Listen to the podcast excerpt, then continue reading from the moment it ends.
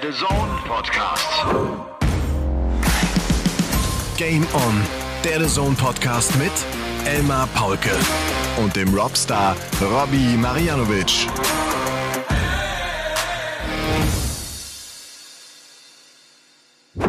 Meine Damen und Herren, Ladies and Gentlemen, meine lieben Darts-LauscherInnen, es ist mal wieder soweit. Es ist euer Lieblingspodcast. Es ist Game On, der The Zone Podcast an diesem 22. November 2022. Es ist tatsächlich so, wir marschieren strammen Schrittes auf den Dezember zu und wir haben eine besondere Folge heute, weil Robert und ich uns sehen können. Wir sind in einem Raum. Wir sind hier in einer Kommentatorenkabine von The Zone und es ist der Sonntagabend, an dem wir diesen Podcast aufnehmen, diese Folge Nummer 126. Ähm, der Grand Slam of Darts ist gerade zu Ende gegangen, ist gerade gespielt. Und so haben wir gesagt, komm, dann hocken wir uns auch hier zusammen hin. Wenn wir schon nicht für einen Sender gemeinsam kommentiert haben, dann nehmen wir den Podcast aber gemeinsam auf. Ich grüße dich, Robby. Hallo Elmar, ich grüße dich und natürlich alle, die zuhören. Die 126 checkst du wie? Über die 19 sollte der Gegner kein Finish haben, fange ich aber auf der 20 an. Weil? Weil ich dann schön 20, 20, Triple 18 spielen kann. Wenn die Triple, 8, Triple 20 sofort kommt, spiele ich die Triple 14 für Doppel 12, kommt die Single 14, spiele ich eben die Single 20 für 32. Natürlich. Natürlich. Wir können das jetzt gleich sagen, weil ihr es alle natürlich auch wisst. Der Bully Boy Michael Smith hat seinen ersten Major-Sieg geholt, nachdem er acht Major-Finals verloren hat, nachdem er jetzt auch sein äh, viertes Major-Finale im Jahr 2022 gespielt hat. Er hat es gewonnen. Er hat sich im Finale durchgesetzt gegen Nathan Aspinall und das ganz klar und ganz deutlich mit 16 zu 5. Ein völlig verdienter Erfolg. Wirst du ihn gesehen und empfunden, nachdem er einfach ein souveränes Finale gespielt hat, in dem Espinel äh, nichts auf die Kette bekam. Ja, es war irgendwie so ein Finale, nachdem achtmal irgendwie alles gegen ihn gelaufen ist, ist diesmal wirklich für ihn gelaufen. Nervosität war ihm, glaube ich, äh, anzusehen. Ist auch klar, die Anspannung ist immer da, weil wieder alle, weil er sich natürlich denken kann, jetzt schreiben wieder alle äh, nächstes Major-Finale verlieren. Aber Espinel hat ein bisschen mitgespielt für den Bully Boy am Anfang. Also große Teile des Spiels auch unter 90 im Average gespielt bei Espinel. Das hat natürlich den Bully Boy in die Karten gespielt und hat ihn immer und immer sicherer gemacht, finde ich. Fand ich auch. Ja. ja. Er war vor allem äh, auf die Doppel besser als im Halbfinale Michael Smith. Da hat er sich gegen Raymond van Barneveld noch einigermaßen schwer getan. Aber ich finde, bevor wir jetzt den Grand Slam so auseinanderpflücken, vielleicht noch so ein, zwei andere Themen. Heute, als ich hier hingefahren bin zum Sender, war richtig Herbst. Sieben Grad, das Laub wehte über die Autobahn, die, die Bäume sind äh, gelb und, und, und rot und es, es ist so ein, so ein Indian Summer mäßig. Es, ich mag den Herbst ja, ne? Bin auch jetzt, als wir die, die Sonne draußen hatten, hier am Ammersee, jetzt oft noch am See gewesen, weil es, weil es cool ist, weil ich, weil das schöne Farben sind. Ja, ich bin ja eigentlich auch ein Sommermensch, eher. Ja ich mag die Wärme. Äh, Herbst, Winter war immer so eine Zeit, ja. Aber seit ich Kinder habe, muss ich sagen, muss man ja äh, Aktivitäten auch bei Wetter machen, das einem nicht so passt. Und ich lerne jetzt auch mit 42 Jahren so ein bisschen den Herbst lieben, muss ich sagen. Auch wenn es manchmal ein bisschen nass und eklig ist und äh, sich bei uns in Freudenstadt eigentlich alle wundern, wo bleibt der Schnee? Ja, und es hat jetzt, glaube ich, in Frankfurt und in Berlin gab es Schnee. Ja, aber und, bei uns nicht. Ja, nee. auf 800, 900 Metern gibt es keinen Schnee. Also komplett verrückte Welt geworden. Aber so ist das äh, mit, mit, dem, äh, mit dem Klimawandel. Es wird immer wärmer, es wird immer wilder. Ja, ähm, nachdem ich in dieser Woche irgendwie mein Auto gewaschen habe und äh, es in der Waschanlage stand und plötzlich der Strom raus war, das ist mir noch nicht passiert. Steht, das geht plötzlich. War, war schon der Blackout? Habe ich ihn verpasst? Das war schon der Blackout, ganz genau. Als dieser Föhn da gerade übers Auto ging, war plötzlich Ende Gelände. Und dann stand ich da mit meinem Auto und der Typ war auch völlig verzweifelt da an dieser Tanke, weil er auch nicht wusste, was er machen soll. Einfach Strom weg. Ich sage, hast du keine Sicherung oder musst doch irgendwas machen? Ich muss das Auto doch jetzt da rauskriegen. Fachkräftemangel. Oh ja, ich habe viel trainiert die Woche, Robby. Ja. Äh, ich spiele gerade echt schlecht. Es ist für mich total frustrierend und ich versuche es echt vom Kopf her so hinzunehmen, dass ich da durch muss und dass das jetzt einfach so äh, ein Entwicklungsschritt von mir ist, den ich gehen muss. Ich fress echt harte Scheiße gerade. Es ist brutal. Es, es ist echt brutal. Es gehört dazu. Ähm, es ist so ein, so ein ständiges Auf und Ab. Ich kenn's. Äh, aber schön, aber schön zu hören, dass du jetzt wirklich im Training bist. Ich muss zu meiner Schande gestehen, ich war nur ein einziges Mal Darts spielen, jetzt während dem äh, Grand Slam of Darts. Einmal in, in, in München im Harlequin. Hab dort mit dem Liam trainiert. Ja, ich habe das Foto gesehen. Der das, Liam ist irgendwie äh, 4,20 Meter groß. Ne? Ja, der ist 17 und über zwei Meter groß. Ja. Äh, ich bin ja selber 1,82, also jetzt nicht klein, aber das ist schon ein Riese und ist auch ein riesen Dartspieler. Aktueller German Masters Sieger bei, der, bei den Jugendlichen. Fabian Schmutzler da im Finale geschlagen. Also ist wirklich ein, für mich ein großes Talent. Mal sehen, wo für ihn noch die Reise hingeht. Ähm, hat mir auf jeden Fall Spaß gemacht, mal wieder so außerhalb von meinem Keller gegen echte Menschen, so die dir, die vor dir stehen zu spielen, hatte ich auch schon eine Weile nicht mehr so. Ja, das ist gut. Ja, ich war jetzt äh, tatsächlich irgendwie vormittags bestimmt eine Stunde an Bord. Hab auch dann, weil ich gedacht habe, das muss besser werden. Ich habe dieses eine, diese eine Übung, an der ich jetzt irgendwie echt verzweifle so ein bisschen, ne? dieses zehn Minuten lang auf das 20er Segment. Ich habe das auch, glaube ich, einmal viermal hintereinander gespielt, weil ich es besser machen wollte, weil ich gedacht habe, es kann nicht sein, dass ich schon wieder nur 15 Punkte gesammelt habe. Ich muss doch mal über 20 kommen ich hab's echt in der Birne gehabt. Und wenn ich danach Lex spiele, habe ich mal locker drei Aufnahmen, einfach halt alle im 20er-Segment. Aber ich krieg, ich verkrampfe auch gerade beim ersten Dart. Ich habe schon eine Panik vor dem ersten Dart, weil ich weiß, er wird wieder, du weißt schon, wohin er geht. In die Eins. Er geht immer in die Eins. Deswegen haben wir uns noch mal was einfallen lassen mit dem Bullseye und den letzten Dart mit dem Bonuspunkt. Hast du ja. den ab und zu mal genutzt? Habe ich mal ab und zu genutzt, aber hat, hat mich irgendwie nicht äh, zufriedengestellt, weil ich zu frustriert war, dass das nicht geklappt hat.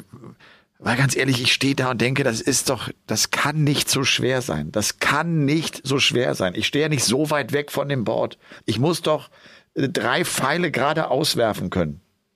Ich habe doch ein bisschen Gefühl dafür. es, gibt, es gibt eine Übung, die die Profis ja öfters machen. Das ist dann mit 20 oder 21 Darts hintereinander ins 20er-Segment. Ja.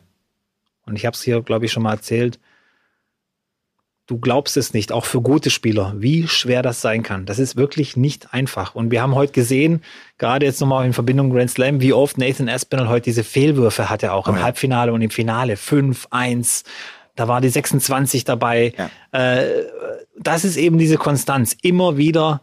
Äh, es gab irgendwann mal so eine Situation, glaube ich, wo man gemerkt hat, wie wichtig das äh, ist. Ähm, da hatte der Bully Boy, na, hat er, glaube ich, eine 26 geworfen im Leck und kommt dann nochmal dran mit 92 Punkten Rest. Jetzt machen wir aus dieser 26 eine 60. Dann hat er auf jeden Fall einen todsicheren Dart auf Doppel, wenn er die 26 dazwischen nicht geworfen hätte. Und so muss man das runterbrechen, auch für, für alle anderen Spieler. Diese Konstanz auf die 20, dieses Scoring ist wichtig. Ja, klar. Ja, klar. Ja. Nur, wie gesagt, ich weiß immer, ich kenne den Satz, äh, das, den habe ich auch dann äh, immer gehört und habe so ein bisschen drüber geschmunzelt, als ich, wann war das vor einem Jahr? Ne? Ich habe vor einem Jahr viel trainiert. Ne? Ja. Und da haben sie gesagt, boah, wenn du, wenn du alle drei Darts in der Single 20 ist das super. Da habe ich gedacht, wie, das ist super. Das sind nur 60 Punkte. Ich muss ja ein Triple, ein Triple ist 100 ist super. So, doch keine 60. Und jetzt gerade bin ich eigentlich froh, wenn ich alle drei drin habe. Und meine, meine Denke hat sich echt auch verändert. Also das, das, das, das zerpflückt mich gerade, verstehst du? Ich, ich glaube, keiner versteht dich besser als ich, Elmar. keiner. Alter Falter, also echt, aber ich komme da durch. Ich komme da durch. Und äh, ja, ich weiß, das ist es ist ein Mental Game und ich das das ist nur die Frage meiner Birne. Ich komme da durch und ich werde euch irgendwann hier erzählen, dass ich es endlich geschafft habe und dann marschiere ich. Das ist ein bisschen wie beim Bully Boy. Ich bin sehr gespannt, was jetzt mit ihm passieren wird. Ich halte es für äh, absolut denkbar, dass er jetzt auch Weltmeister wird. Dass es einfach Klick gemacht hat. Das könnte jetzt echt sein. Das hat Nathan Espinel ja auch gesagt. Ne? Ja. Er hat ja gesagt, äh, das, das ist echt eine Scheißmeldung für alle Tourcard-Besitzer, weil jetzt marschiert der durch. Jetzt, er hat diese Hürde genommen und das, das befreit den. Ja. Und ich glaube, gutes Stichwort, guter Übergang. Ich würde noch gern unseren Trainingsplan so ein bisschen ähm, erweitern. Ja. Die nächste Komponente, ich habe mir ja viel Gedanken darüber gemacht und ich habe gedacht, einfach nur irgendwas sagen, spielt das runter und das ist eure Aufgabe. Sorry, wenn ich es umwerfe, aber ich ja. möchte das nicht. Ich möchte den Leuten so ein bisschen tiefer, tiefer, die Leute ein bisschen tiefer in die Materie eingehen, ohne ja. dabei ganz tief zu gehen. Simple Sachen, Warum die jeder. eigentlich nicht ganz tief. Ganz tief heißt, dass es dann zu schwierig wird. Nein, wenn es zu tief wird am Anfang, ich, ja, ich habe ja gesagt, wir haben ja viele, die zuhören und viele verschiedene Leistungslevel. Du darfst dich auch nicht verhaspeln in vielen Dingen, weil sonst denkst du zu viel drüber nach, wo, was noch und, äh, und so weiter. Es soll ähm, schon detailreich sein, viel umfassen, aber trotzdem leicht zu adaptieren. Oder sagt man das richtig? Äh, Ja. Nicht adaptieren oder implementieren, wie auch immer, in dein Training. Ja. Und das ist mir heute ähm, auch nochmal aufgefallen, dass es wichtig ist, weil ich den Bully Boy beobachtet habe bei den European Darts Championship und jetzt beim Grand Slam of Darts. Und ich glaube, jeder, der sich so ein bisschen mit Darts beschäftigt und auch diese Vergangenheit beim Bully Boy gesehen hat, hat gemerkt, dass der ganz anders an Bord agiert und äh, emotional ganz anders ist, als das sonst war. Er hat sich nicht aufgeregt. Ja. Er hat sich nur wirklich kurz mal gefreut, kurz mal Dampf abgelassen, das war's. Aber es war ein ganz anderer Michael Smith, fand ich, seit, seit der European Darts Championship. Mein Eindruck ist, und ich weiß nicht, ob das stimmt, äh, dass er mit einem Mentalcoach zusammengearbeitet hat. Ich finde auch, wie er die Interviews gibt, Ja. wo er gesagt hat, ich schaue nicht mehr zurück, das darf kein Sportler machen. Ich kann nicht immer nur zurückgucken, weil ich kann es ja auch nicht verändern. Ich muss nach vorne gucken. Genau. Wir da- müssen alle nach vorne gucken. So, und darum- Und, und ja. auch mit diesem Gedanken, selbst wenn ich den Grand Slam of Darts gewinnen sollte, werde ich ja nicht bei der WM stehen und sagen, ich habe aber den Grand Slam of Darts gewonnen. Das hilft dir ja auch nichts mehr. Dann ist es ja wieder ein neues Turnier. Es geht nur um damit, dass du da nach vorne schaust. Ja. Und äh, das hat er für mich auch nicht irgendwie aufgesagt in ein Mikrofon gesprochen. Das fühlt der und das hat er auch gelebt. Ja. Das hat er auch heute umsetzen können im Finale. Ja.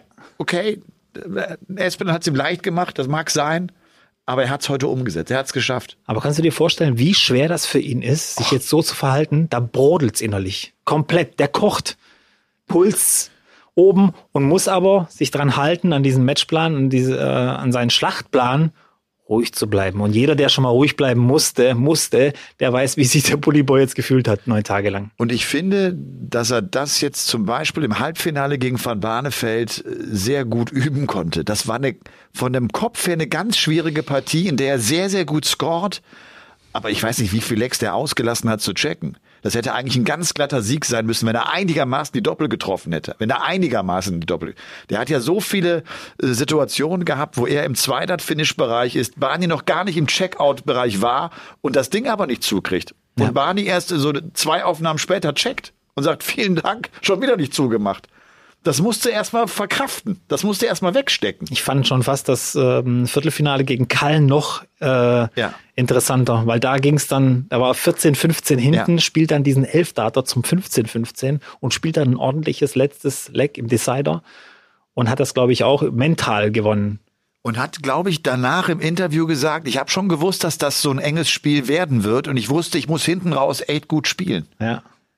Ja, das deutet Das- darauf hin, dass er sich zumindest vielleicht keinen Mentalcoach, aber jemanden zur Seite geholt hat, der ihm das erklärt hat. Der ihm das erklärt hat und der So. sich mit ihm zusammen darüber unterhalten hat oder sich mit ihm beschäftigt hat. Ich Ja. glaube, das reicht ja schon. Das reicht schon, Mentalcoach quatscht mit dir ja darüber. Der stellt dir ja einfach nur auch Ja, gute ja. Fragen, die du dir selber beantwortest und darüber auch dir Klarheit verschaffst über das, was da passiert. Ich glaube, auch wenn es ein Mentalcoach gewesen wäre, hätte er gar nicht diesen Spruch gebracht mit ich schaue jetzt nicht zurück oder so, weil dann sagt er dann auch ein Mentalcoach, gar nicht, gar nicht nach außen gehen mit dem, was du, was wir hier reden oder was du neu dazulernen willst oder so, sondern einfach nur weiter so den Schein Machen, wahren. Deswegen ja. glaube ich, Ja. ja. dass es jemand anderes war.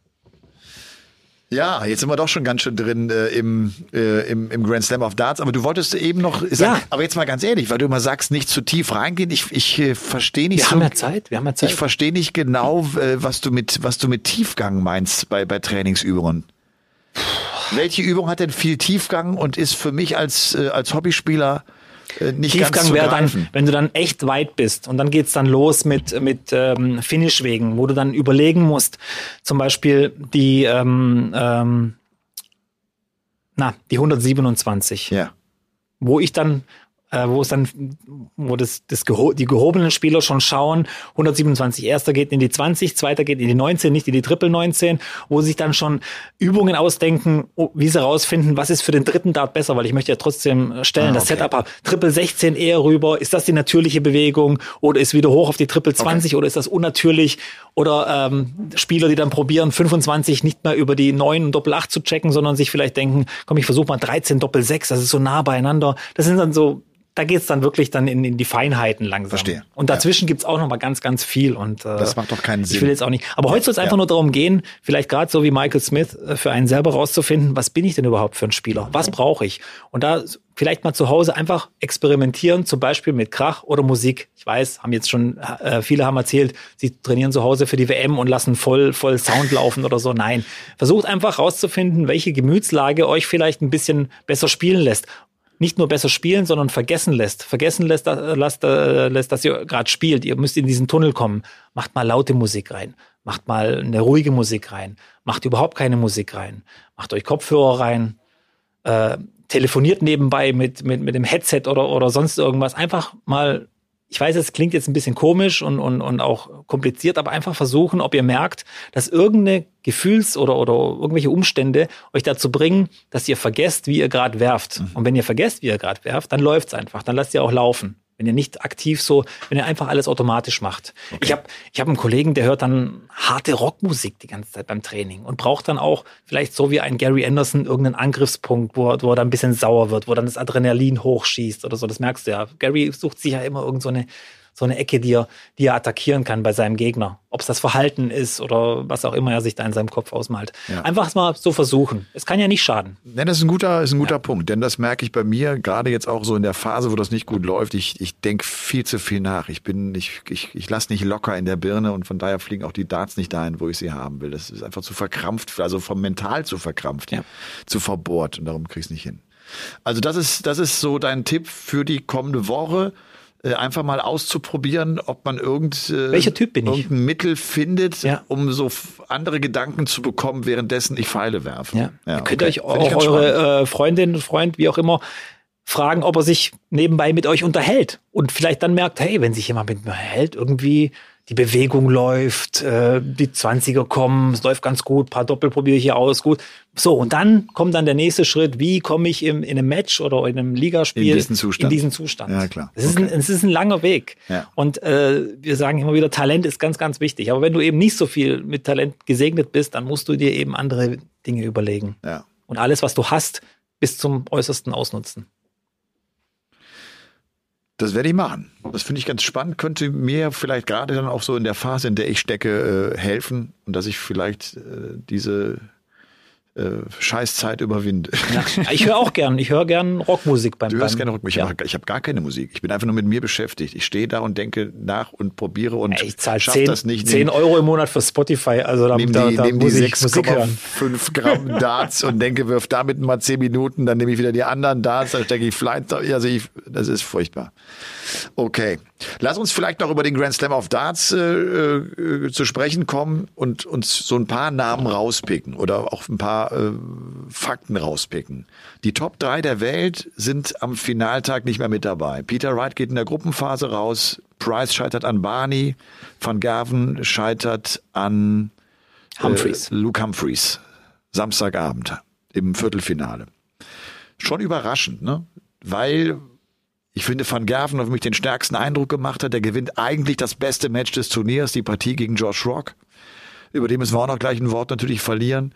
Ähm, aber kriegt es dann gegen Humphreys irgendwie nicht hin. Er hat ein Match gegen Humphreys, äh, bei dem er zu keiner Phase das Gefühl hat, er, er kommt ins Laufen, spielt bis dahin einen Turnier-Average von 104 und kommt über die 95 da am Ende, glaube ich, nicht hinaus. Passiert dem auch. Selbst über so eine Distanz war der nicht einmal in einer Session da, wo er an das erinnert hat, was er zwei Tage vorher gespielt hat. Ja. Ne? Und die 95 kommen ja ehrlich gesagt auch nur da, dadurch zustande, dass er immer mal wieder einen 140er oder 180er geworfen hat, kurz bevor Humphreys ausgemacht hat. Also so, so rein netto war das, nur, du drüber nachgedacht, war das irgendwo um die 90, 92 vom Ja. Average. Ja, deutlich unter dem, was er bisher gespielt hat. Ich habe auch gedacht, nach dem Josh Rock-Spiel, wer will den, den jetzt noch aufhalten? Der hat gerade wirklich mental auch den Gegner besiegt. Es war ein Druck, weil alle wollten ja dieses, diesen, dieses Wunderkind gegen Van Gerven gewinnen sehen, so ein bisschen. Kann Insgeheim. das, kann das denn sein, dass der Van Gerven auch das so vielleicht empfunden hat? Und wir erleben das ja häufig vielleicht andersrum bei, bei äh, schwächeren Spielern, Spielern, die niedriger äh, im Ranking stehen.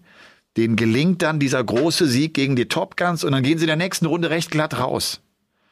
Vielleicht war dieses Match jetzt ja gegen Josh Rock für ihn auch die große Herausforderung und das war es sportlich ja auch. Ne? Diese Partie, wo er keine Emotionen zeigt, das fand ich, das fand ich wirklich, ich fand es so geil vom Van Gerven, wie da auch der Neundachter fällt und der verzieht nicht eine Miene. Der bleibt einfach stehen und guckt gerade aufs Board und er, er freut sich nicht, er klatscht nicht ab, er macht nichts und spielt das zu Ende, sagt er später auch, ich wusste, ich muss einfach bei mir bleiben. Das war für ihn das erwartet schwierige Match und diese Prüfung hat er echt bestanden, denn er hat ein überragendes Match gespielt mit am Ende 108, denn er war ja, äh, ich glaube, bis ins 14., 15. Leck hinein bei über 110 oder 12 stehend ne, vom Average. Ja, das, ja. das war unfassbar. Das war wirklich gut. Auch die Anfangsphase direkt beide. Und ich habe noch äh, gesagt, das sind so Matches, wenn die sich von Anfang an pushen, da ist dann auch ein Neundater möglich. Und äh, Rock spielt den auch und wie gesagt, keine Reaktion. Und das, was du vorher gemeint hast, mit äh, man muss diese schwere Hürde dann schaffen und dann ist man nicht mehr heiß genug, um das nächste zu schaffen. So das Phil Taylor-Phänomen bei der WM. Es ist ja, du konntest ja bei der Weltmeisterschaft Phil Taylor schlagen und Weltmeister werden, gelang den Spielern ja nur im Finale. Vorher nicht. Keiner, der vor dem Finale Phil Taylor geschlagen hat bei der WM, ist Weltmeister geworden. Keiner. Und das ist vielleicht diese, dieser Effekt. Ja, ja, ja genau. Ja. ja. ja. und Josh Rock, äh, wir haben jetzt wirklich ein paar Mal über ihn gesprochen, wissen alle, das ist ein junger Hund, 21 Jahre alt und er ist Papa und der sieht auch so, so frech und frei aus und äh, der händet die Erwartungen so gut, die an ihn inzwischen auch gerichtet ja. sind. Und dann spielt er vielleicht sein größtes Match seiner ganzen Karriere und wirft im zweiten Leck einen Neundater. Das musst du dir erstmal reinziehen. Wie viele Spieler brauchen so vier, fünf Lecks, um anzukommen? Also, das ist ja noch was anderes, ob ich irgendwie ganz gut starte oder ob ich einen Neuner spiele. Ob ich diesen Moment, den er gar nicht kennt von sich, aber auf einer TV-Bühne, dass er das umgesetzt bekommt, das spricht Bände. Das sagt ganz viel über Josh Rock aus. Über dessen Potenzial auch aus, wie, wie frei der da auf die Bühne geht und, und so seinem Sport nachgeht, ne? Ja, frei. Ja. Genau das ist das richtige Wort. Vor allem, vor allem, was bei ihm natürlich auffällt, er ist auch frei von diesem Social Media Druck interessiert ihn nicht bei eigener Aussage. Ich glaube, das pflegt er auch nicht selber oder sonst irgendwie. Das, das braucht er nicht. Er will einfach nur Darts spielen, er will damit seine Familie ernähren. Hat ja auch direkt in einem Interview gesagt, als er auf seinen alten Job in einer Hühnerschlachtfabrik oder so drauf angesprochen wurde. Ja, Gott sei Dank nicht mehr. Nein, bin ich nicht mehr. Da bin ich nicht mehr. Ich bin jetzt Dartspieler. Da war der richtig äh, glücklich drüber. Und äh, der geht mit allem eigentlich frei um. Hat auch kurz erwähnt, ja, ich habe Ärger mit dem Management, da will ich raus. Die lassen mich aber nicht raus. Hab's weitergegeben an die DRA, die regeln das. Weiß ich, das, das sind so Dinge, das, sind, das, das juckt den überhaupt nicht. Gebt mir die drei Darts, Dartboard, den, den Rest, um den Rest könnt ihr euch kümmern. Ja. Ist mir egal. Imponiert mir immer mehr. Oh, absolut. Und dann jubelt der und knickt auch noch um und humpelt, aber das spielte auch alles keine Rolle. War auch gar nicht irgendwie eine Ausrede. Fand das auch echt schön, wie er dann das Interview nach der Niederlage gegeben hat und wie zufrieden der war und sein Vater unten, wie der auch durchgedreht ist, als der Sohn den Neuner warf. Ne? Ich, ich wusste erst nicht, ist das der Vater, ist das der ältere Bruder? Das war sein Papa tatsächlich. der echter. Wahrscheinlich genauso jung Vater geworden. ja, genau. Und äh, er macht das gut. Ähm, ganz spannend war dann die Aussage von Wayne Mardell, der äh, offenbar kurz bevor das Interview dann gegeben hatte auf der Bühne, da unterhalb der Sendung, mit Van Gerven auch gesprochen hat. Und Van Gervens erste Äußerung war offenbar in Richtung Wayne Mardell auch, ey, es muss einer auf den aufpassen. Es muss sich einer um den kümmern, weil was jetzt mit dem passiert, wird er nicht ahnen und hat er überhaupt keine Ahnung von. Ja. Das finde ich spannend, dass das die erste, der erste Gedanke von Michael van Gerven ist weil der weiß, was Social Media mäßig abgeht. Das hat er auch, glaube ich, jetzt mit Fallon Sherrock ganz gut mitbekommen. Die sind ja ein Management, der kriegt mit, was passiert, was das mit Spielern macht. Und der kriegt das natürlich selber ja auch mit. Ich meine, wie viel, wie viel Met kriegt der auch über Social Media, weil das einfach ein Typ ist, der polarisiert. Ja, ja. Ne? Vielleicht auch deswegen bei Josh Rock, der, der Ärger mit dem Management, der wird wahrscheinlich einen Vertrag haben bei dem alten Management oder beim bisherigen, der relativ ungünstig ist für seine äh, Verhältnisse, würde ich mal behaupten. Also wir reden hier, also ich glaube, das sind jetzt keine großen Geheimnisse, da kann es sein, dass er 50 Prozent einfach abdrücken muss. Und wenn du das über die nächsten zwei, drei Jahre rechnest, er hat dieses Jahr schon 100.000 eingenommen, dann könnt ihr euch ausrechnen, was da Geld fehlt. So, und dann kommen vielleicht ja. andere Managements und sagen, bei uns kriegst du viel mehr ab. Ja, und das ist ja so, wenn du wenig Geld einspielst, ist das eigentlich scheißegal, ob du 20 oder 30 Prozent von den ja. 200, weißt du, das, das ja, ist wurscht. Aber nicht von den 20.000, das ist nicht mehr wurscht. Ja, das ist schon gut. Okay, und äh, letztes Thema, äh, natürlich Barney. Ja. Barney spielt äh, das Halbfinale, spielt ein großartiges Turnier, muss man wirklich sagen, gewinnt die Gruppenphase dieser schweren Gruppe A mit, mit Gerben Price, mit Dave Chisnell und mit Ted Evans. Ich habe mit Florian Hempel am Samstag ja für The Zone kommentiert und weißt du, was der sagte? Ich bin gar nicht überrascht, dass Barney das schafft. Barney hat im letzten Jahr das Prototurnier gewonnen, so nach dem Motto, der schafft es immer wieder mal auf diesem Niveau Darts zu spielen. Also ich bin völlig überrascht. Also ich auch. Der spielt jetzt irgendwie sein erstes Viertelfinale im Jahr 2022, trotz der ganzen Proto und äh, rockt so die Bühne und nimmt den Price raus. Und also, ich finde, das passt nicht ins Bild dieses Jahres von Raymond van Barneveld. Das war ein totaler Ausreißer. Ich fand imponierend am Viertelfinale nicht nur, dass er es gewonnen hat, gegen Price gewonnen hat, sondern die Art und Weise, er ist 8-3 hinten. Und jeder weiß irgendwie, dass er sich so ein bisschen mit Barney beschäftigt hat die letzten drei Jahre. Das war oft so ein, so ein Neckbreaker für ihn. Da hat er sich kaum äh, davon erholt nach so einem Rückstand und kam dann wieder so äh, enttäuscht und Körpersprache war schlecht und hin und her. Und diesmal hat er sich wirklich irgendwie selber am, am Kragen gepackt und aus dem Wasser gezogen. Ja. Selber. Ohne die Hilfe von Bryce großartig. Der hat auch gut gespielt, aber Barney hat wirklich top gespielt. Gewinnt dann nach einem 3 zu 8 Rückstand elf von den nächsten 13 Lecks. Ja, sieben Lecks sieben in Folge. Hin, sieben ja. in Folge und ja. elf von 13. Was Wahnsinn. Also und das ja in der Partie von der Price auch direkt gesagt hat und das hat er ja getan, bevor er das Achtelfinale gespielt hat. Ich freue mich jetzt schon auf äh, die Revanche im Viertelfinale gegen Barney. Also das vor, Ding war ihm wichtig. Vor, vor, vor dem Chizzy-Spiel. vor dem Chizzy-Spiel ja, sagt genau. er das. Da war er noch nie mal weiter. Da hat er noch zwei Matchstarts in dem Chizzy-Spiel gegen sich. Und dann spricht er schon vom Viertelfinale von der Revanche. Und einmal Price schlagen, das können viele auf der Tour. Aber zweimal Price schlagen, so wie Barney das getan hat, äh, und das auf zwei völlig verschiedenen Formaten. Das, ich habe ja selber gedacht, okay, er hat ihn einmal geschlagen in dem Best of Nine, First to Five Match, aber jetzt 16 Legs, komm Barney, gegen Price. Das haben wir alle gedacht. Ja. Genau das haben wir alle gedacht und man Price als Titelverteidiger der Grand Slam of Darts. Das ist das Turnier, wo er seinen ersten großen Sieg geholt hat, damals gegen Anderson. Das bedeutet ihm viel. Die Family war da, die Töchter waren da. Das war alles vorbereitet für ein großes Wochenende, um das Ding nochmal zu gewinnen. Ja, also es war wie gesagt, ich, ich weiß noch nicht, was ich davon halten soll in Zukunft, für die Zukunft für Barney. Aber ich habe auf jeden Fall das Gefühl, er hat wieder richtig, richtig Lust bekommen. Klar hat er keine Lust, wieder auf die Tour zu gehen und in diesen Hallen in Wigan, Barnsley und Milton Keynes zu spielen. Das weiß ich. Als fünffacher Weltmeister ist es nun mal so. Aber ich hoffe, dass es in ihm noch mal so eine, eine weitere Flamme entfacht hat einfach und dass er merkt, wie wichtig ihm das alles ist. Und dass er vielleicht merkt, okay, ähm, ich bin hier hingekommen, weil ich eben in dieser Halle in Wigan war. Und das gehört eben einfach jetzt dazu bei mir. Und ich kann mich nicht mehr auf dem ausruhen, was war. Barney, also äh, ich liebe ihn ja dann auch wirklich für diese Auftritte, die er da hat. Das ist ja auch groß und er zelebriert es halt auch wahnsinnig. Ich frage mich manchmal, ob das für einen 55-Jährigen nicht vielleicht sogar ein bisschen viel zelebrieren ist. Der Blick runter mit I love you, äh, der Fingerzeig rüber, äh, er faltet die Hände zusammen zum Beten und schaut nach oben. Es ist sehr viel Theatralik, sehr viel Drama mit dabei, ne, was er dann macht.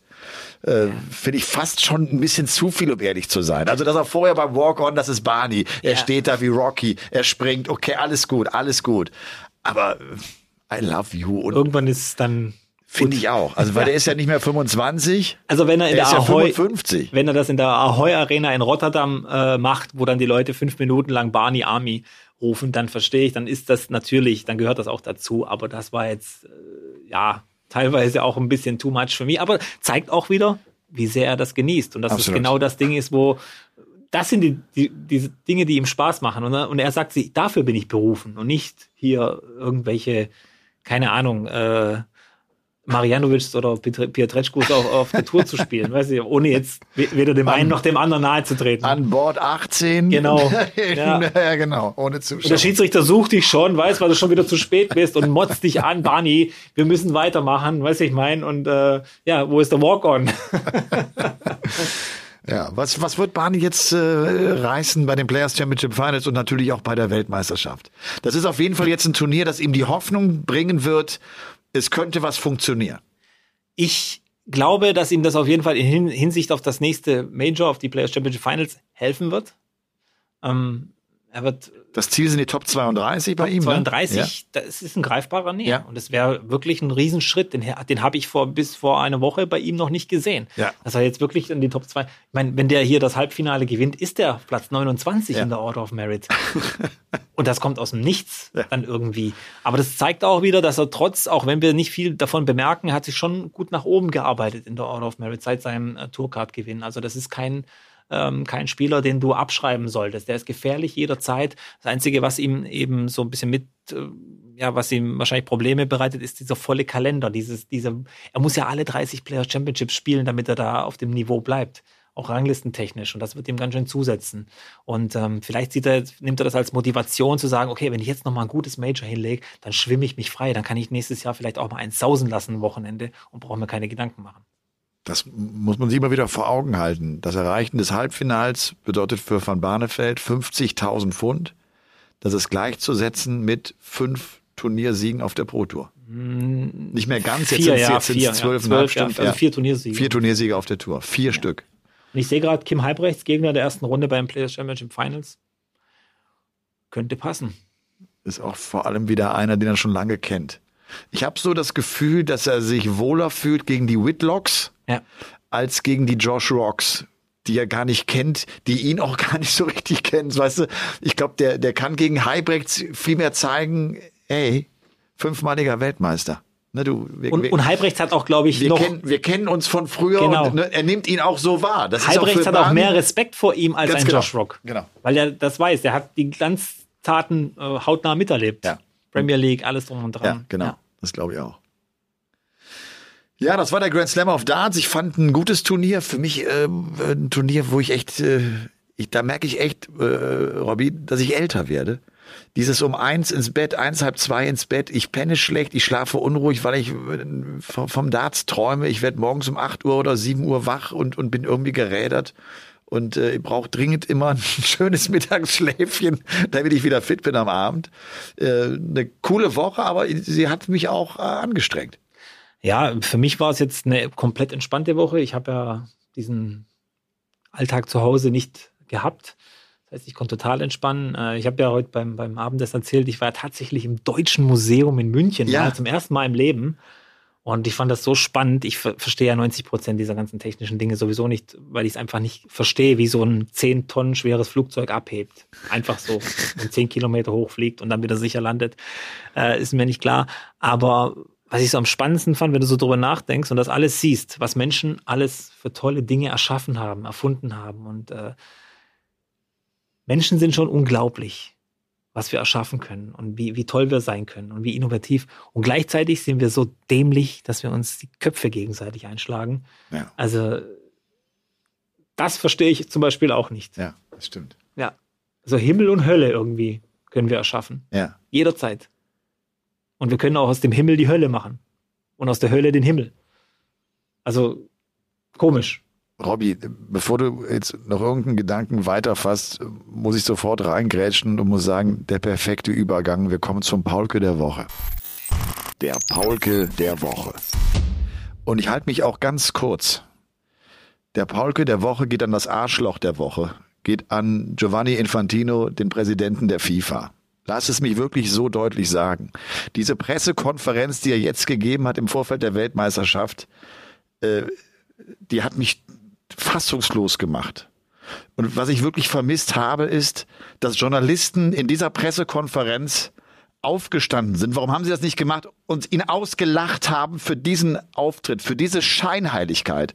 Und dass der hingeht und sagt äh, und, und die Welt bittet, man möge den Krieg doch jetzt unterbrechen für die Fußball-WM, da fragst du dich doch wirklich, ob es ihm noch gut geht als wenn wir diesen Krieg nicht gerne unterbrechen würden, als wenn wir nicht alle uns versuchen, diesen Krieg zu beenden, stellt er sich hin und will, weil seine, seine Fußballprofis Bälle ins Netz treten, dass der Krieg aufhört, dass das wirklich ein Grund sei, offenbar den Krieg zu beenden oder zu unterbrechen.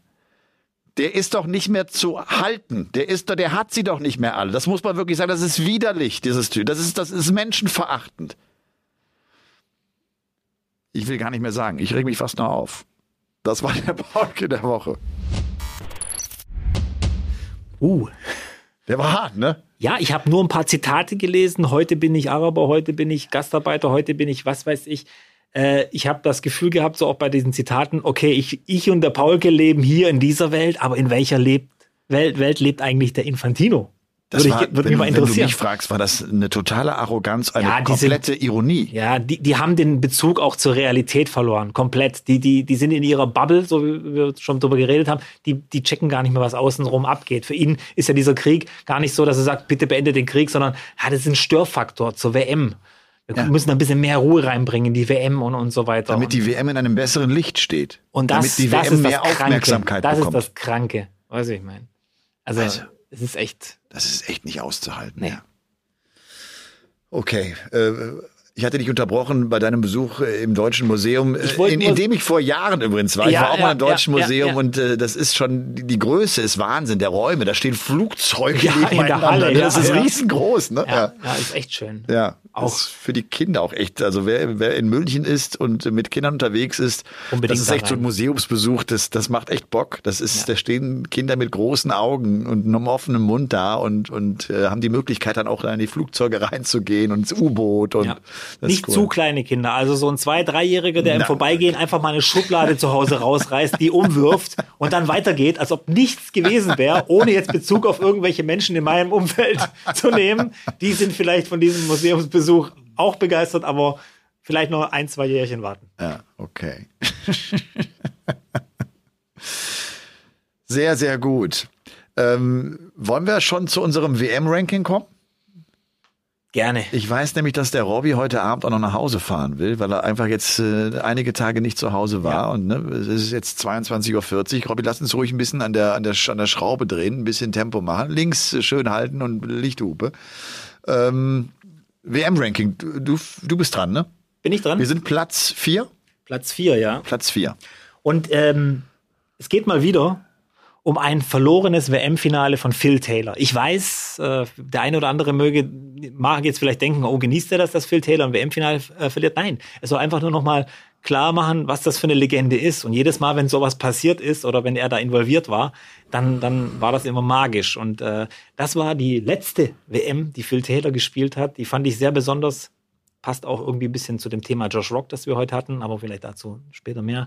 Ähm, Taylor kündigt seinen Rücktritt an. Die Weltmeisterschaft 2018. 2018, genau. 2018. Die Cross, Rob Cross, überraschenderweise gewinnt in seinem ersten Jahr auf der Tour, also wirklich ein Senkrechtstarter. Und Taylor verabschiedet sich, ich glaube, mit Platz 6 oder 5 auf der, in der Order of Merit oder 4 sogar nach dem WM-Finale und mit einem 102er Average in dem WM-Finale. Verabschiedet er sich. Wo andere erst, noch nie, wo andere niemals hinkommen, nicht mal träumen können, dahin zu kommen, da verabschiedet er sich einfach.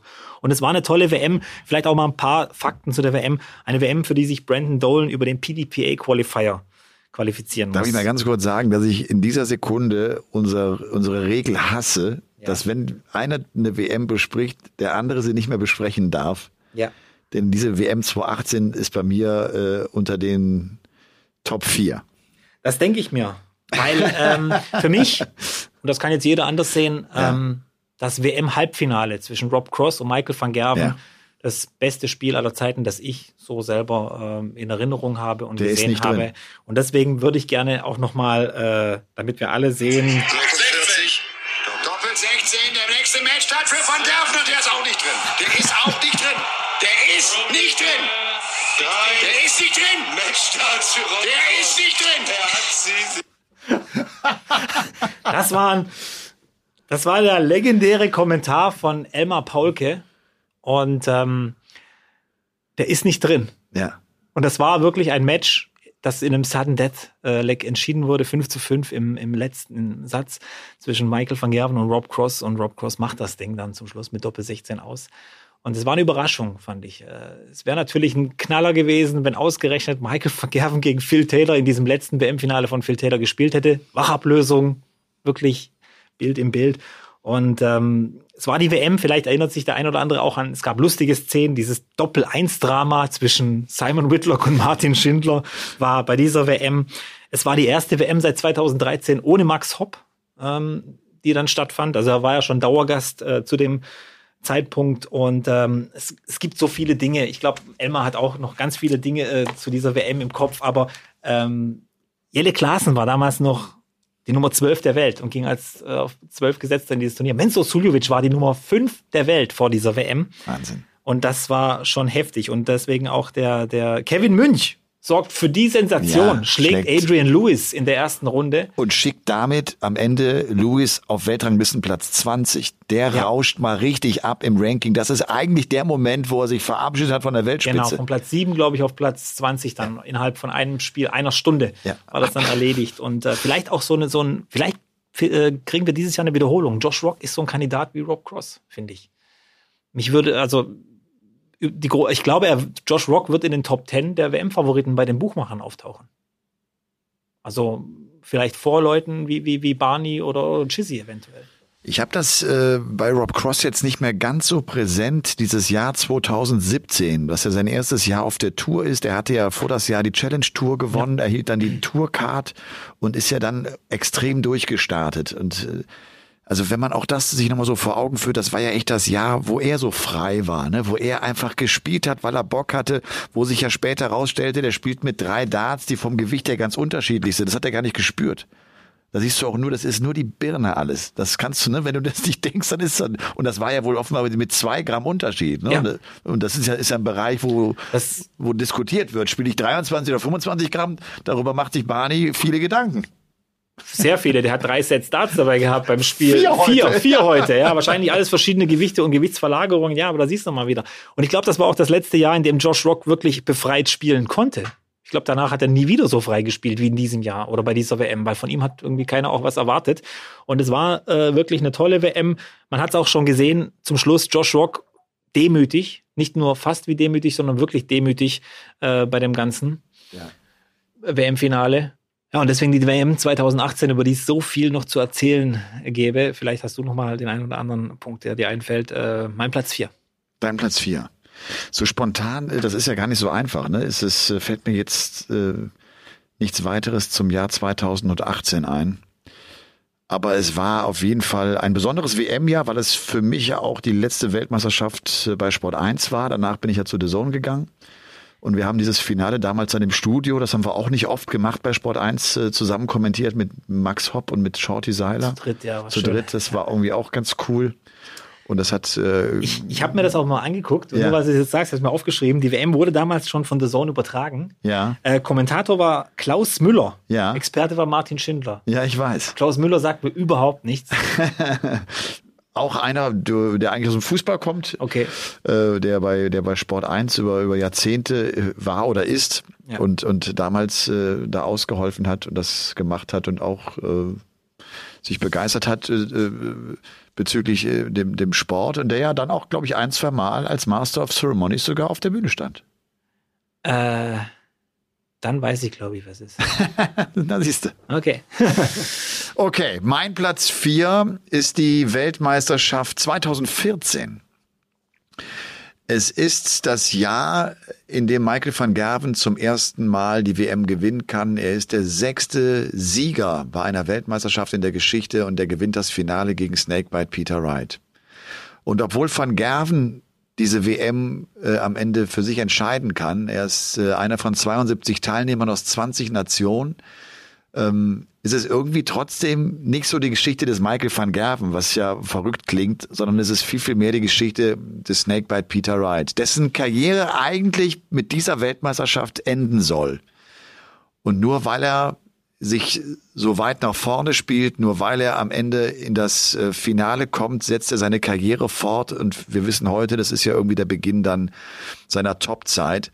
Und zwar, das ist ganz witzig, war es für Peter Wright das Viertelfinale gegen Wes Newton, das am Ende die Entscheidung gebracht hat, dass er seine Karriere fortsetzen wird ähm, wussten wir alles nicht, hat er uns im Nachhinein ja erzählt, dass äh, man gesagt hat, okay, wenn du das Halbfinale erreichst, dann spielst du weiter. Wenn du es nicht erreichst, hatte Joanne gesagt, können wir uns das nicht mehr leisten, es kostet alles zu viel Geld, wir verdienen zu wenig Geld, dann kann diese Reise nicht weitergehen. Und er schlägt in Runde eins Joe Cullen, er schlägt äh, Per Lausen aus Dänemark, er schlägt den Bully Boy im Viertelfinale Wes Newton und äh, dann ist er am Ende im Finale und verliert halt gegen Michael van Gerven mit 4 zu 7 in den Sätzen. Dieses Jahr 2014 ist deshalb noch so besonders, weil es Phil Taylor, und das ist nicht oft passiert, früh erwischt. Der geht in der zweiten Runde gegen den Bully Boy raus. Äh, war als Titelverteidiger angetreten, verliert äh, dann äh, dieses Match gegen Michael Smith, der, wie gesagt, dann gegen Peter Wright rausgeht. Und es ist ein Jahr, in dem es einen neuen Rekord an 180ern gibt. Der aus dem Vorjahr wurde eingestellt. 588 waren es 2013, 603 sind es dann im Jahr 2014. Und es ist auch ein Jahr, in dem zwei neuen Data fallen. Und äh, die sind sehr besonders, weil es jeweils die ersten TV-neuen Data der beiden äh, sind. Zum einen Kyle Anderson und zum anderen der von Terry Jenkins. Äh, zwei neuen Data, die ich damals, glaube ich, beide nicht kommentiert habe ähm, die, die sind, sind die in einer, die sind nicht in einer Session gefallen An oder? einem Tag, An glaube einem ich. Tag sind sie gefallen. Ne? Nachmittags- und Abendsession, wenn ich noch richtig weiß. Ja, und aus deutscher Sicht ist es eine Weltmeisterschaft mit drei Teilnehmern. Du hattest eben auch schon gesagt, Max Hopp seit 2013 dann irgendwie fest mit dabei. 2014 verliert er in der ersten Runde gegen Robert Thornton. Äh, Shorty Seiler geht gegen Kevin Painter raus, nachdem er im Vorfeld irgendwie äh, Großes angekündigt hatte und Painter ihn dann wegbügelt mit einem 99er Average, dem höchsten Average, der in dieser ersten Runde gespielt wird. André Welge verliert sein Vorrundenspiel gegen den Spanier Julio Barbero. Und so waren die drei Deutschen also auch nicht allzu lange mit dabei.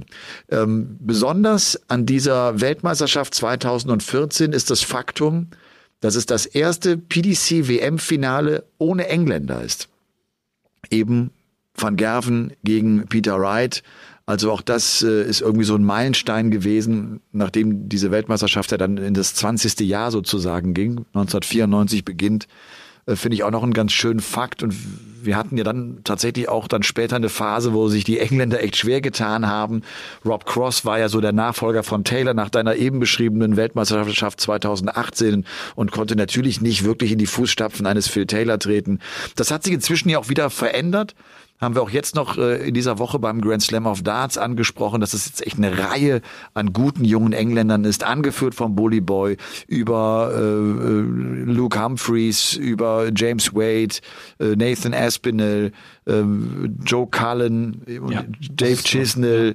Äh, ja, es ist wirklich eine, eine Reihe richtig gute Engländer. Das war damals nicht so und das, das war neu und das war, glaube ich, gerade auch für die Engländer irritierend. Und so ist diese Weltmeisterschaft 2014 auf äh, meinem Platz vier. Ähm, hab mich über diese WM mit Peter Wright auch oft unterhalten, der gesagt hat, und das war lange wirklich so sein allerschönster Moment in seiner Darts-Karriere, nachdem er das Finale dann gegen Van Gerven verloren hatte im Eli Pelli, fing die gesamte Kulisse, fing das Publikum an, seinen Namen zu singen. Also nicht den des Siegers, sondern den des Verlierers. Und das, das hat ihn total berührt. Das war cool. Eine schöne WM. Schöne Beide, WM. beide geworfenen neuen Data übrigens von Spielern, die dann ihr Spiel verloren haben. per Lausen gewinnt, glaube ich, überhaupt sein erstes WM-Spiel damals. Äh, Es war schon eine besondere, auch, auch dieses Halbfinale sehe ich gerade. Das kann ich jetzt erinnere mich wieder dran. Michael van Gerven gegen Adrian Lewis. Man hatte sich so einen Knaller vorgestellt. Das geht jetzt gut ab hier und das wird ein Fight und dann äh, War es ein 6-0. 6-0. War es ein 6-0, obwohl Lewis ein 100er Average spielt. Ja, Also das darf man auch nicht vergessen. Ne? Was, was für ein Niveau, ne? Ja. Ja. Ich habe da so damals so ein Video gesehen aus einer niederländischen Disco. Da lief also diese Schlagermucke mit Techno-Hintergrund. Äh, es saßen irgendwie 30, 40 Leute an der Theke und haben dann ohne Ton dieses äh, WM-Finale angeguckt oben. Äh, also es war wirklich in der Disco. Und dann macht Van Gerven dieses Ding und diese ganze Disco geht komplett steil und alle fragen sich, was ist jetzt passiert? Warum, warum schreien diese 50 Leute auf einmal sich die Seele aus dem Leib? Aber es war mal wieder, und ich glaube, das war auch für die Niederlande, ein großer Tag, äh, dass äh, nach Van Barneveld 2007 mal wieder ein Niederländer eine WM gewinnt. Hat vielleicht so ein, dieser so einen kleinen neuen Darts-Hype äh, ausgelöst äh, bei den Nachbarn. Ja. Ja, vielleicht dann noch der Weg äh, von MVG, den ich mir nochmal rausgeschrieben hatte. Er schlägt äh, Soran Lerchbacher in Runde 1, Kevin McDine, von dem wir auch lange nichts mehr gehört haben, hat dann schwieriges Achtelfinale gegen Gary Anderson, das er mit 4 zu 3 knapp gewinnt, schlägt im Viertelfinale Mark Webster, im Halbfinale eben mit 6 zu 0 dann äh, Adrian Lewis und gewinnt das WM-Finale mit 7 zu 4. Und es ist der erste von bislang drei WM-Erfolgen für Michael van Gerven. Ja, das war unser WM-Countdown. Wir sind, wie gesagt, auf Platz vier. Wir haben noch drei Plätze. Wir haben noch drei Wochen, bis die Weltmeisterschaft am 15. Dezember losgeht. Diese wunderbaren Heißmacher der Kollegen von Sky Sports äh, bewirken genau das, was sie bewirken sollen. Auch ich kriege dann äh, sofort äh, wieder so ein bisschen Gänsehaut und bekomme Lust auf viele, viele Stunden Darts, die wir kommentieren werden. Und apropos, wir beide werden am Wochenende die Players Championship Finals kommentieren. Und äh, am Freitag, äh, Robby, äh, wartet ein bisschen Arbeit auf uns. Es geht um 11.30 Uhr los, angesetzt bis 19.30 Uhr, tatsächlich acht Stunden. Sie haben zwei Sessions einfach äh, in eine ja. Äh, gewoben. Ja. Und äh, wir müssen ran. Also ich hoffe, dass der eine oder andere oder die eine oder andere da draußen uns da begleitet, ja. acht Stunden und, und mit uns fühlt und, äh, und äh, gute Fragen stellt gute und Fragen andere stellt, ja. Themen anreichert, damit wir viel zu erzählen haben. Acht Stunden ist lang. Es wird hart. Aber es wird ein interessantes Turnier, vor allem, weil die Setzliste natürlich eine komplett andere ist als die von der, von der WM oder von, von den normalen Majors. Das heißt, es werden Partien äh, am Anfang sein, die man nicht so erwartet. Und es wird auf zwei Bühnen gespielt, das vielleicht auch noch als Info. Ähm, ich weiß nicht, ob du was dagegen hast. Ich würde dann so während der Übertragung immer mal wieder die zweite Bühne im, im Blick behalten, damit wir da auch sehen, was da passiert. Wir haben drei deutsche Starter. Ja. Ähm, Martin Schindler, Gabriel Clemens und Ricardo Pietreczku. Äh, Peter Wright hat abgesagt, Gian ja. van Veen rückt nach. Ja. Auch für den ohne Tourcard. Tolles, äh, tolle, tolle letzte Wochen, muss man sagen. Pro Tour-Finale gespielt, jetzt noch bei dem Major dabei und so weiter. Bin gespannt, wie es da ausgeht. Ähm, wie ja. wichtig ist deiner Meinung nach äh, dieses Turnier jetzt für Gerben Price, für Michael van Gerven, die jetzt hier einigermaßen früh mit Achtel- und Viertelfinale rausgegangen sind. Wie du hast gesagt, Peter Wright ist, ist nicht mit dabei, liegt ja an Joanne, die ja im Krankenhaus ist. Ich glaube, für Van Gerven wird es wichtiger als für Price, habe ich so das Gefühl. Auch wenn der dieses Jahr schon drei Majors gewonnen hat.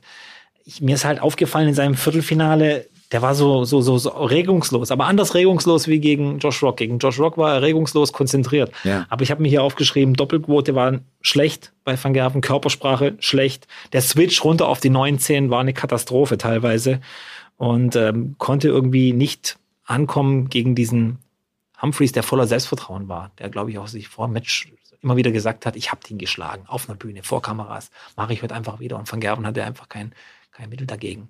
Deswegen glaube ich für Van Gerven wichtiger, hier nochmal ähm, zu zeigen, wo er steht, als für Price. Ja. Und Luke Humphreys, äh, wenn ich an den heute äh, erinnere, der das Halbfinale dann gegen Nathan Aspinall spielt, äh, der kam auch nicht an die Leistung ran, die er dann gegen Van Gerven gezeigt hat, ne? wo er zwar auch, finde ich, nicht so, er ist ja so eine Scoring-Maschine und kann extrem hoch äh, punkten und, und viele Triple treffen. Das hat er vielleicht gegen Van Gerven auch gar nicht so äh, granatenmäßig gemacht, aber dann hat er zumindest 167 gecheckt, 140 gecheckt, 132. Also hat dann da so seine Highlights auch reingeholt. Das hat alles gefehlt heute gegen Nathan Aspinall, darum ist er auch da verdient rausgegangen. Hat Aspinall ja hinten auch diesen kleinen Sprint da nochmal anziehen können. Also die Players Championship Finals, ein Dreitagesturnier da werden wir äh, uns alle wieder hören und werden äh, mal sehen, was diese Generalprobe auf die Weltmeisterschaft uns noch für Erkenntnisse bringt. Danach gibt's dann nochmal Qualifikationsturniere und dann gibt's auch irgendwann die Auslosung und dann gehen wir rein in äh, das Rennen bei der Weltmeisterschaft. Ich habe für euch noch, habe das schon im Kommentar äh, auch angesprochen, noch so ein, zwei äh, Tipps, was auf der Plattform von The Zone los ist. Ähm, die Rubrik äh, Elmers neuen Data ist mit Barney angereichert worden. Es wird jetzt bald auch noch ein längeres Interview mit Barney geben, mit äh, dem in Jena gedreht wurde. Und wir haben äh, auch die Rubriken Elmers neuen Data, das hatte ich schon gesagt. War sonst noch irgendwas dabei? Fällt mir jetzt gerade im Kopf leider nicht ein. On Point, genau. Es gab noch die Rubrik On Point, die auch neue Folgen hat. Das alles findet ihr auf der Plattform. Geht einfach über die Sportart Darts und dann werdet ihr diese kleinen, netten Rubriken finden. Von meiner Seite war es das für heute. Ja, es fehlt nur obligatorisch so dein, ähm, der Blick auf die Woche von Elmar Paulke. Was steht an? Ausruhen auf die WM? Tatsächlich ausruhen auf die WM. Also keine Projekte noch nebenbei? Nein, ich habe jetzt äh, vier relativ ruhige Tage. Sehr schön. Und dann haben wir ja nochmal ein aktives Wochenende. Und dann ist auch die Woche darauf für mich einigermaßen ruhig. Ich werde noch ja, so ein, zwei Dinge machen im Vorfeld, auch in Bezug auf diesen Sky TV-Film oder besser gesagt die Sky TV-Serie Die Wespe. Die Wespe, ja, die Ja. zweite Staffel. Da gibt's die, Weil ich die erste Staffel noch nicht gesehen habe. da gibt's die Premiere ähm, äh, am 12. Dezember. Ich hoffe, ich erzähle jetzt keinen Quatsch. In Berlin. Da werde ich noch so ein, zwei Interviews auch wahrscheinlich führen. Und ähm, genau, da gibt's noch was zu tun. Und ansonsten aber auch Kräfte sammeln, ein bisschen ausruhen. Die WM wird anstrengend, aber sie wird auch echt sehr, sehr schön. Robby, komm gut nach Hause. Werde ich. Ist ja noch früh. Ist noch früh, ist noch alles in Ordnung. Wir haben jetzt 23.04 Uhr. Und ähm, ja, habt ihr eine schöne Woche. Danke fürs Zuhören. Wenn ihr Lust habt, wisst ihr, bewertet. Wir freuen uns drüber. Und dann hören wir uns aller, aller spätestens nächste Woche zu Folge Nummer 127. Oder aber ihr habt ein The Zone-Abo. Dann hören wir uns hoffentlich ab Freitag mit der Generalprobe auf die WM, mit den Players Championship Finals. Also macht's gut. Ciao.